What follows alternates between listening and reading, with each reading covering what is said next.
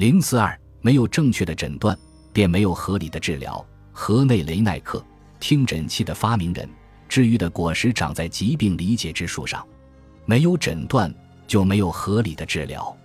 先检验，再判断，然后才能给予帮助。卡尔格哈特·维尔茨堡，一八七三年。明天是我所在的医学院的校友日。我的同班同学们分散在美国其他各个地方实习，而我仍然留在了纽黑文，因为我愿将大学视为往日时光的稳定承载，每个人的美好青年时代。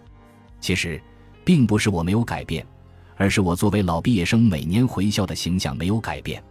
伴着美好回忆涌现出的激情，每一位校友都保持着年轻的心态。仿佛某种温柔的固定剂将他们停驻于在四年专业时光的最后那美好的瞬间。当我向一位老同学打招呼时，感觉回到了一九五五年毕业日。我们头几分钟的交谈也一如往昔。每次重聚时的初遇永远闪着金光。它重塑了青春，再现了我们的初心。毫不夸张地说，我们想要征服人类的疾病。在我们这些老同学把话题转到当前的事情之前，总会在这热情迸发的时刻，谈到往昔一些有趣的事。你还记得的时候吗？即使我们没有说出来，即使我们没有在如今工作闲暇的周末叙叙旧，每一张新到的面孔都会勾起无数特别的回忆。我们的班级人少，只有七十六名男同学和四名女同学，一起度过了那不平凡的四年。我们分享了很多。在最初的两年里，我们经常结伴而行；而在最后两年里，我们彼此之间的距离也只隔着几条走廊。我们当时在同一天下午买了自己的第一个听诊器，回想起来，那是光荣的一天。虽然一位来自俄克拉荷马州的同学戏称他为一块听响的铁，购买听诊器的仪式标志着我们进入了第二阶段。循序渐进地完成希波克拉底全部遗产学习的四个阶段。第一阶段是我们胆怯地站在尸体旁进行学习，这一瞬间我们迈入了医学神职人员的行列。大二快结束时，我们被授权使用官方标识的神圣的听诊器。我们会花七八美元在当地一家名为“白色商店”的医学书店购买它。这场购买仪式由一位名叫梅耶罗维茨的管家商人主持。六个月后。伴着颤抖和犹豫，伴着我们第一次接触尸体解剖时那记忆犹新的焦虑感，我们获准检查一名活着的病人。最后到了第四阶段，当课程完成、考试通过、财务缴清了所有的余额，我们就成了真正的医生，或者至少我们得到了这所拥有一百五十年医学教育经验的学校的认证，也因此被州执照当局首肯。在我们学医之路的四个阶段中。没有一个标志着比购买听诊器更重要的转变。带上这个标识，我们立即被认可了医生的身份。在当时，护士可能会被允许暂时使用它来测量血压，但其他人都不敢冒昧地触摸这台古老的仪器，或者把它挂在脖子上。它既是一枚成就勋章，一个学医阶段的标识，又是一种权力的象征。我们所有人，包括足不出户的妇女。都知道它是医生的象征。作为三年级的医学生，我们很快就学会了通过听诊器看似随意的声音去辨识它所传达的杂音和信息。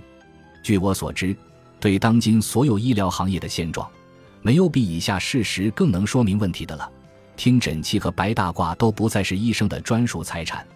早已去世的梅耶罗维茨的接班人，从未像现在这样忙碌。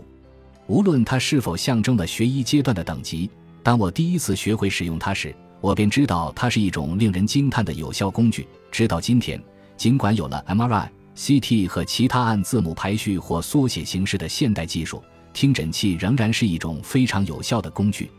尽管它看似不过是一种将声音传导到耳朵的装置，但在1816年，它的发明为医生开辟了全新的诊断可能性，并且在随后的一个世纪中。许多医学思想都致力于描述使用它的各种不同的方式，以用于检测疾病的细微线索。它可以轻便地被放在医师的白大衣口袋中，是诊断中触手可及的伴侣，也是教学中了解病理要素的无价帮手。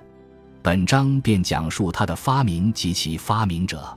希波克拉底文集中首先提到，聆听从身体深处发出的声音是有用的。他在《论疾病》中写道：“如果你侧耳听到一段杂音，像是沸腾的醋一样，凭借它，你就会知道胸腔里包含了水，而不是脓液。胸腔内空气和液体晃动的声音被称为震水音。”接下来是希波克拉底派的一位作者记录的另一种声音：当受伤的肺部摩擦胸壁内侧时，也会听到像新皮革一样滋滋作响的声音。在17世纪。罗伯特·胡克和威廉·哈维都曾描述心脏跳动的声音。事实上，正是胡克预言了在后来的几个世纪里，研究人体内部构建产生的杂音具有丰富的诊断价值。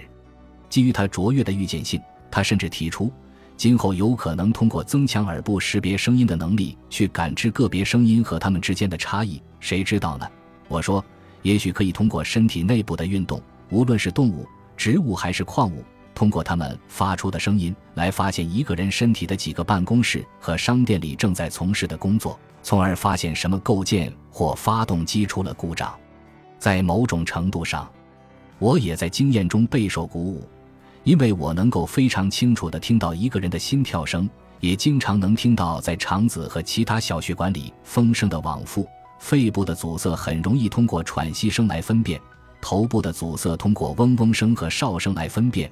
还有很多次听到关节掰动时的噼啪声，诸如此类。对我而言，这些运动和声音只是程度上的不同，因此，要想让它们更加细微，要么需要运动的增强，要么需要一个更好、更有力的器官来感知和区分它们。我认为要做到这两点并非不可能，但在许多情况下，这需要一定的协助。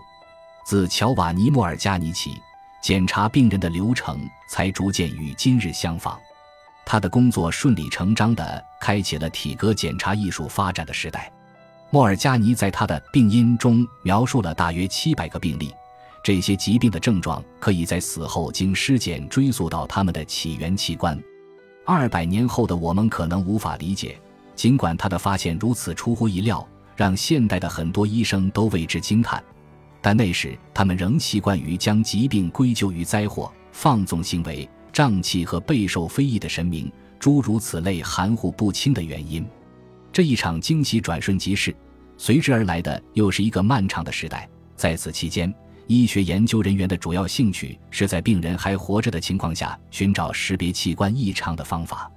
当然，这就是现代体格检查的目的：视诊、叩诊、听诊和触诊，这些都能探出疾病的证据，并将其定位到起源器官。在这门艺术的发展过程中，最伟大的贡献莫过于医生发明的第一个诊断仪器，也是最有用的一个听诊器。这是基于莫尔加尼的独特的法式方法。但是，在讲述听诊器的故事之前，还有一个同样有趣且简短的多的故事，关于另一种物理诊断方法的起源。这种方法比听诊器早了近半个世纪，那就是叩诊。大多数曾被家庭医生捶打过胸部的患者，可能都想知道，究竟从这神秘的过程中可以获得什么样的信息。医生把手掌平放在一个人的躯干上，用另一只手在他伸出的中指上巧妙地轻敲几下。如果仔细听，所产生的声音要么是沉闷的，要么是共振的，这取决于胸部或腹部的潜在区域是实体结构还是空心结构。声音可以响亮如鼓。也可能像是敲击在木头上，比如说，如果一个人想要确定一个未满的酒桶里还剩下多少啤酒，他可以先敲打底部，然后逐渐向上敲打。一旦到达桶充满空气的上部，扁平的声音就会转化为深沉的空心音。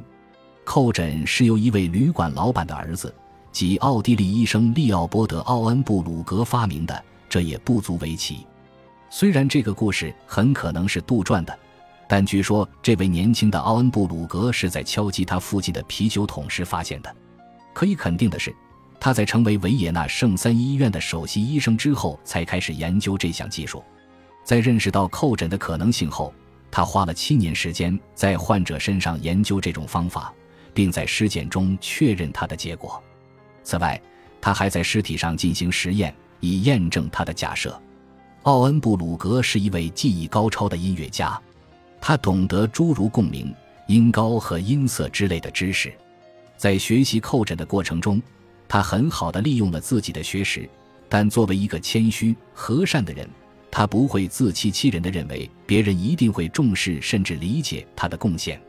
他在一本书中描述了自己的发现，下面是该书前言中的几句话：我并非没有意识到我必须面对的危险，因为那些通过自己的发现来阐述或改进艺术和科学的人，他们的命运总是被嫉妒、恶意、仇恨、诋毁和诽谤所包围。